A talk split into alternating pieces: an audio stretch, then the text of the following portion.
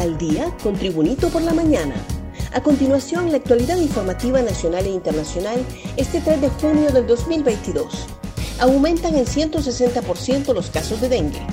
Los casos de dengue en el hospital escuela han aumentado en un 160% en los primeros cinco meses del año respecto al mismo periodo del año 2021, informó el subdirector del centro asistencial, Franklin Gómez. Según el funcionario, durante los primeros cinco meses del año anterior, los pacientes con diagnóstico de dengue no llegaban ni a 100. Hoy, en cambio, superan los 160. Agregó que la mayoría de los afectados son menores y que en la actualidad existe una docena de menores ingresados por dengue en el hospital escuela. La ONU pide a Honduras investigar muerte de hombre que golpeó a su inspectora policial.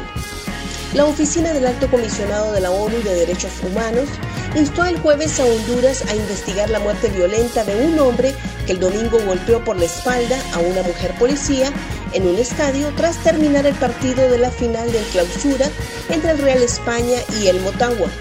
En un comunicado, la organización expresó su preocupación por la muerte violenta de Wilson Peraza, presuntamente cometida por la Fuerza Nacional Antimaras y Pandillas. Hay en 25 expedientes de menores violados en oficinas de la DINAF. En lo que va del 2022, 8.435 niños y niñas han sido atendidos por la Dirección de Niñez, Adolescencia y Familia por vulneración de derechos, por lo que esta dependencia anunció la creación de la unidad de apoyo a la niñez víctima de abuso sexual. La directora de la DINAF, Dulce Villanueva Sánchez, explicó que teníamos una caja que estaba bajo llave que desconocemos porque estaba bajo llave. Y en vista de que encontramos como 25 expedientes de niños violados sexualmente, vamos a crear la unidad para esclarecer todo esto, específicamente para niños violados sexualmente. Un repaso al mundo con las noticias internacionales y Tribunito por la mañana. Cinco personas heridas de bala en un cementerio de Estados Unidos.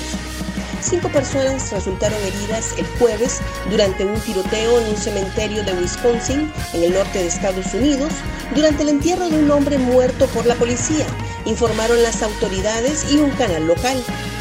A las 14 horas se registraron numerosos disparos en el cementerio de Graceland. Hay víctimas, pero se desconoce cuántas en este momento. La escena aún está activa y está siendo investigada, dijo el Departamento de Policía de Rising en Twitter. Estados Unidos confía en que habrá sólida representación en Cumbre de las Américas.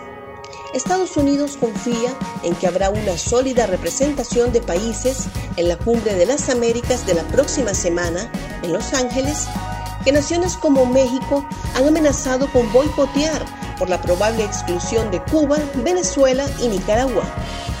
Confío en que tendremos una sólida representación de todas las Américas en la cumbre, dijo en una rueda de prensa el portavoz del Departamento de Estado, Ned Price. LeBron James, primer jugador de NBA, en activo con fortuna de mil millones de dólares. LeBron James, la superestrella de Los Ángeles Lakers, se convirtió en el primer jugador en activo de la historia de la NBA en alcanzar una fortuna de mil millones de dólares netos, informó este jueves la revista Forbes. Únicamente otra figura de la NBA, Michael Jordan, superó la marca de mil millones de dólares, pero lo hizo más de una década después de retirarse, en 2014, gracias a una inversión en el equipo Charlotte Hornets, señaló la publicación.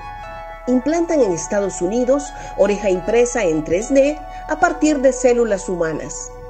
Un equipo médico estadounidense anunció el jueves haber implantado por primera vez una oreja humana creada a partir de células de la paciente gracias a una impresora 3D, un procedimiento que debe poder ayudar a las personas que sufren de una rara malformación al nacer.